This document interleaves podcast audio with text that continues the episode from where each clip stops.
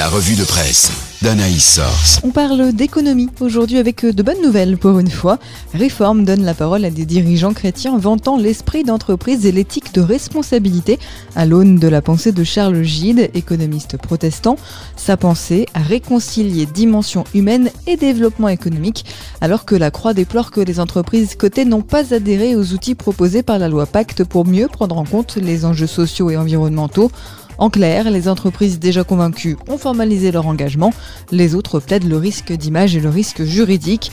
La vie interroge dans son édito notre rapport au manque et à la sobriété, alors que des pénuries de matières premières viennent menacer les rouages de l'hypercroissance.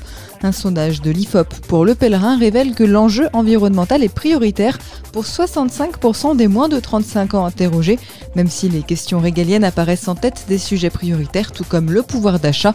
Il faut reconnaître qu'après un an et demi de confinement, d'augmentation vertigineuse, le bilan est plus qu'alarmant pour les pauvres qui ont payé le prix fort de la crise sanitaire, estime témoignage chrétien. Cette semaine, il y avait un anniversaire à fêter.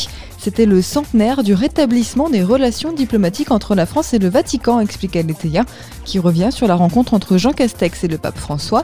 On apprend en famille chrétienne que le Premier ministre parle la langue de Cervantes, car l'audience privée de 35 minutes s'est effectuée intégralement en espagnol, et les deux hommes ont évoqué la question du rapport Sauvé, évidemment. La laïcité a également été au cœur du discours prononcé par le Français à l'ambassade de France près le Saint-Siège d'après la Croix.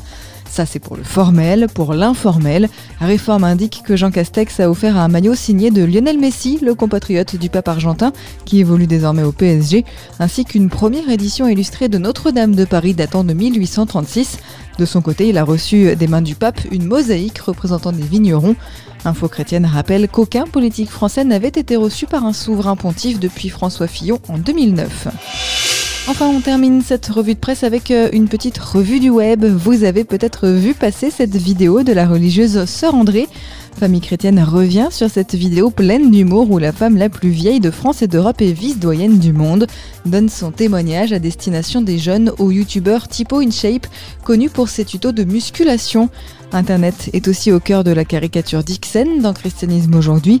Alors qu'un ancien de Facebook aurait comparé la stratégie des réseaux sociaux à celle de l'industrie du tabac, trois paquets de cigarettes siglés Twitter, Instagram et Facebook se disent entre eux que, je cite, c'est très exagéré, nous on rend un dicte gratuitement. Alors que le Vatican a lancé une appli de prière pour l'avenir de l'Église d'après la Croix, le retrait d'une appli biblique en Chine rappelle que tous les chrétiens n'ont pas notre liberté. Le gouvernement a déclaré que cette application allait à l'encontre des lois interdisant les textes et matériaux religieux en provenance de l'étranger, explique évangélique.info qui rappelle que d'autres applications bibliques mobiles ont déjà été obligées de fermer. Mais la Chine ne se contente pas de surveiller la population, elle veut aussi restaurer la confiance au sein de la société, détaille Réforme dans son article sur le crédit social.